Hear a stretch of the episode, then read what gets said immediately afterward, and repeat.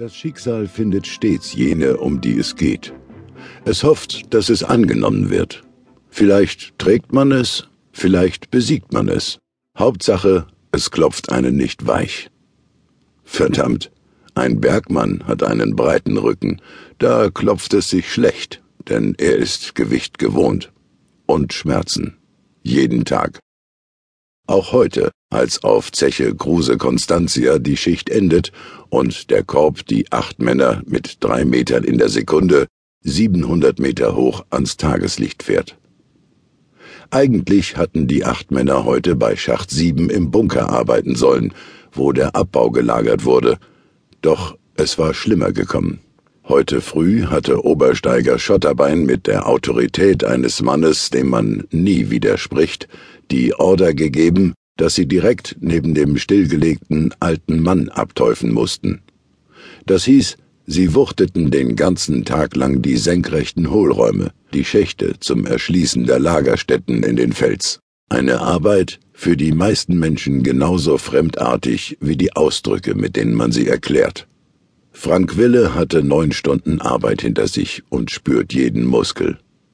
Acht Stunden Arbeit ohne Pause derweil das Hangende, der Stein von oben, auf ihn rieselte, im Heulen der Turbinen und der Absauganlage, dem Blasen der Düsen im ohrenbetäubenden Lärm.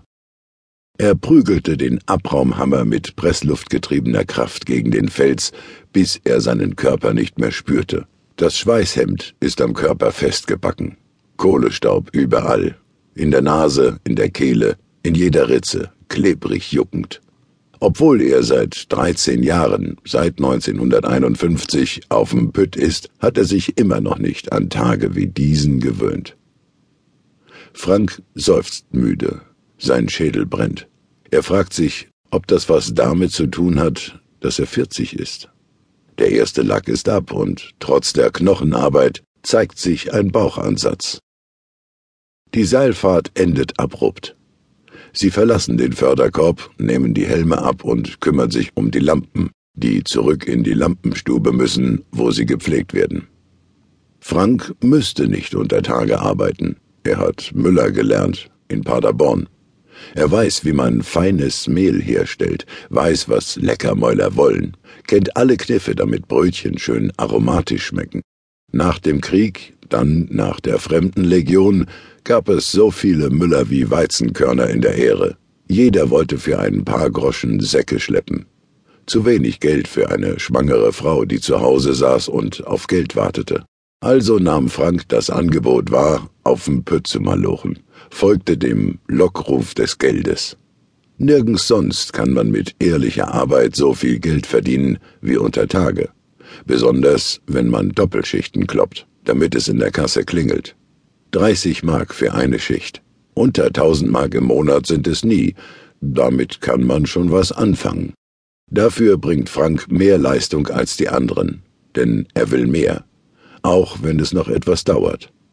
Frank sieht wenig Sinn darin, auf seinen Traum, seinen Plan, sein Ziel zu verweisen, darauf, dass er alles tun will, um seine Familie aus diesem vierstöckigen Dreckshaus zu kriegen, vielleicht ein eigenes Haus zu bauen, auf jeden Fall weg vom Plumpsklo und Kaninchenstall.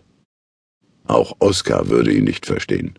Die meisten Kumpel haben diese Ziele nicht, sondern bringen ihren Lohn direkt am Freitag durch, wenn das Geld noch klebt, beim Bärenstock oder in der Ampel, wo das Pilz billig und die Musik aus der Box laut ist.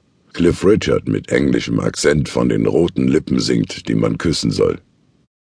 Dennoch schämt er sich. Es ist eine blöde Situation. Entweder er ist fleißig und man hasst ihn, weil er die Messlatte zu hoch setzt, oder er arbeitet beschaulich und wird es mitsamt seiner Familie zu nichts bringen und zu jenen gehören, die man einige Jahre später Loser nennen wird. Denn die Zeit des großen Geldverdienens unter Tage neigt sich dem Ende zu, und die Gesundheit leidet, dass man dabei zugucken kann. 20, wenn man Glück hat, 30 Jahre vor Kohle und man ist ein Wrack. Wer will das schon? Es reicht, dass sie ihn einen Weiberrock schimpfen, weil er sich dem allwöchentlichen Besäufnis entzieht und lieber mit Lottchen, seiner Frau, ein Bier trinkt. Oder auch zwei oder drei. Auf jeden Fall gemütlich.